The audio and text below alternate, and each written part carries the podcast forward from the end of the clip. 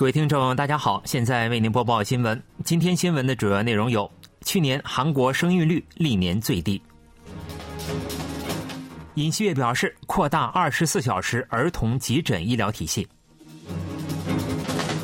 韩国就日本举行主导日活动，向日本提出抗议。以下请听详细内容。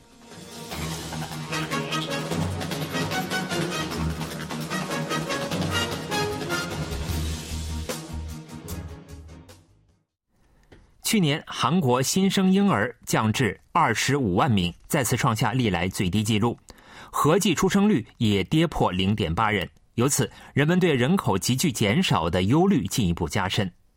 据 KBS 记者报道，据韩国统计厅的初步调查结果显示，去年韩国出生婴儿人数为二十四万九千人，同比减少一万一千多人，减幅为百分之四点四，再次创下历来最低纪录。据统计，2017年韩国新生儿跌破40万人之后，时隔三年再次跌破30万人，去年则进一步降至25万人以下。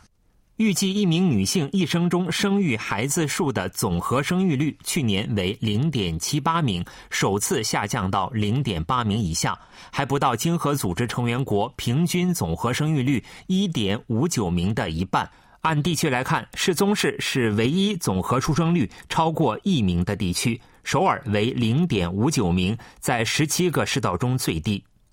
韩国统计厅人口动向科科长林永一表示，韩国去年的婚姻人口是一九七零年以来的最低水平，婚姻人口减少对婴儿出生率构成了影响。在新生儿减少的情况下，韩国死亡率则不断增加。随着人口高龄化和新冠疫情的影响，去年的人口死亡者为三十七万两千多人，同比增长百分之十七。为此，人口自然减少了十二万三千多人，与五万七千多名自然减少的前一年相比，减少幅度扩大了两倍以上。韩国人口自2020年首次转为自然减少以来，每年减少幅度都呈进一步扩大的趋势。每年都在刷新婚姻人数最低纪录的同时，再加上回避生育的现象，对韩国人口减少将进一步加速的忧虑越来越大。在韩国低生育率以及小儿科专业学生招生难的情况下，韩国儿童医疗体系亮起了红灯。韩国总统尹锡悦二十二日前往首尔大学医院儿童病院，强调指出，儿童医疗体系不可或缺。为防止儿童医疗出现空洞，政府将加大支援。与此同时，保健福祉部日前推出了综合对策方案，具体包括扩大医疗服务范围，以消除夜间和公休日等的儿童诊疗盲点。促进二十四小时儿童专门咨询中心示范事业，对实行夜间和公休日外来诊疗的月光儿童医院予以补偿。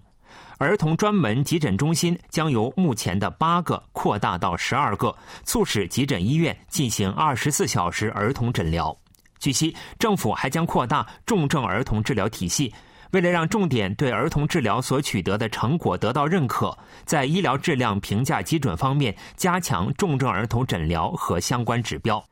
另外，政府还计划在没有儿童公共专门诊疗中心的仁川、京畿道、中清北道、济州等四个地区扩大建立中心等，致力于缩小地区间的差距。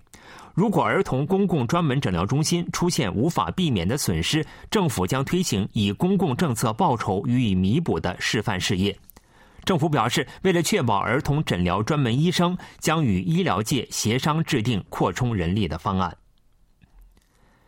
韩国政府二十二日就日本岛根县举行所谓的主导日活动，召见日本驻韩大使馆公使，表示抗议。韩国外交部亚太局局长徐敏婷当天下午一点半左右，在首尔中路区的外交部大楼召见了日本驻韩大使馆总括公使熊谷直树。韩国外交部当天以仁珠市发言人的名义发表声明称，对日本反复主张对独岛拥有不正当的主权表示强烈抗议，并严正敦促日方立即废除相关活动。声明强调，在历史、地理、国际法上，独岛分明是韩国固有领土，日本政府应立即停止对独岛的不正当主张，以谦虚的姿态正视历史。日本岛根县从2006年开始，连续18年举行所谓的主岛日活动，并反复主张对独岛的领土主权。日本政府发言人、官房长官松野博一二十二日上午在例行记者会上声称，主岛无论从历史事实还是国际法上看，都是日本固有的领土。为守护日本领土、领海、领空，将毅然予以应对。日本政府从二零一三年开始，每年派遣次官级高层人士参加主导日活动。今年内阁政务官也参加了活动。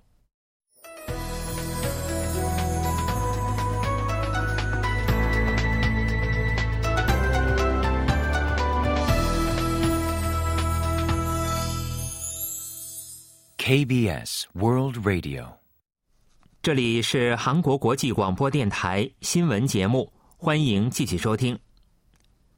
韩国政府决定从下月一日开始解除对从中国入境者的 PCR 检测，但是入境前的检测和检疫信息事前输入义务等将再维持十天。据 KBS 记者报道，从下个月开始，从中国入境的人员入境后也不必接受 PCR 检测。中央灾难安全对策本部有关人员二十二日表示，从下月一日开始将解除对从中国入境人员的 PCR 检测。来自中国香港和澳门的入境人员同样入境后暂停检测。另外，政府还决定解除到达机场的一元化措施，恢复通过仁川国际机场以外的其他机场入境。有鉴于此，连接韩国地方机场和中国的直飞航班也将重新开始运行。但是，入境前进行 PCR 检测并登记检查结果、滞留信息等的二维码输入等的义务将维持到下月十日。韩国中央灾难安全对策本部表示，将确认其他措施中断后的疫情情况等，经过评价后解除相关措施。至此，从上月初开始适用的针对来自中国的入境者的防疫措施，历时两个月，大部分都进入了解除阶段。中央灾难安全对策本部第二总协调官、行政安全部灾难安全管理本部长金星表示，从中国入境者的新冠阳性率也从一月第一周的百分之十八点四下降到二月第三周的百分之零点六。由此可以判断，韩国对相关防疫措施有可能进一步放宽。韩国国内新型冠状病毒的流行也维持着稳定的水平。每周日平均确诊人数连续八周呈减少趋势，危重症患者人数也下降到了七个月以来的最低水平。进入本月以来，死亡人数也持续减少。但是，新冠再感染病例呈增加趋势。上周，新冠病毒确诊者中再感染推测比率为百分之二十五点七三。最近一个月，每周都在上升。防疫部门方面表示，为了防止再次感染或重症患者的增加，需要保护高危人群，并积极建议六十岁以上人群追加接种新冠疫苗。韩国朝野虽然对三月召开临时国会会议日期事宜进行了讨论，但因双方各执己见而没能得出结论。执政党国民力量党国会代表朱豪英、第一在野党共同民主党国会代表朴洪根，二十二日上午在国会议长室进行的一个小时的会谈中，商讨了二月临时国会会议议案、三月临时国会会议日程、作为争议法案的粮食管理法处理问题等。共同民主党方面要求在三月的第一天召开临时国会会议，而国民力量党表示，如果共同民主党不是为了护驾李在明代表，那就时隔一周，即三月六日召开临时国会会议。共同民主党国会代表朴洪根在当天会谈结束后对记者说：“虽然朝野两党相互交换了三月临时国会会议的意见，但是共同民主党坚持国会会议应在国会法规定的一日召开。”而国民力量党则主张应该在三月六日举行，从而出现了意见分歧。此前，国民力量党国会代表朱豪英在国会会见记者时指出，共同民主党如果想主张不是护驾李在明代表的防弹国会，可以几天不召开三月的临时国会会议。三月一日是三一节公休日，从那天开始召开国会会议，意味着共同民主党就是一味的意在推行防弹国会。去年秋季，韩国出现了一百亿只蜜蜂死亡和消失的现象。为此，韩国政府开始采取应对措施。政府方面分析认为，害虫叶螨是出现上述现象的主要原因，而农户则认为这是出于异常气候的影响。据 KBS 记者报道，据统计，去年九月至十一月，全国共有五十万个蜂箱出现蜜蜂消失或死亡的现象。有鉴于一个蜂箱平均生活着两万只蜜蜂，共有一百亿只蜜蜂在三个月内遭受了损失。去年冬季也持续出现上述现象，受害规模进一步增加。去年冬季蜜蜂消失了八十亿只，秋季也再度出现这一现象。去年蜜蜂同比减少了百分之八点二。韩国政府有关部门认为，害虫叶螨是造成上述现象的主要原因。养蜂农户没有充分做到防害措施，或者防害药剂用量过多，导致蜜蜂的免疫力下降。韩国农林畜产食品部畜产政策官金廷玉说：“过度使用防害药剂导致耐药性增加，蜜蜂体力也会下降，所以这些因素起到了综合性作用。”与此相反，农户则主张，秋季和冬季反复出现异常低温和异常高温，对蜜蜂生态构成了影响。政府对此表示，尚未证明上述因素与此次蜜蜂灾害的直接关联性。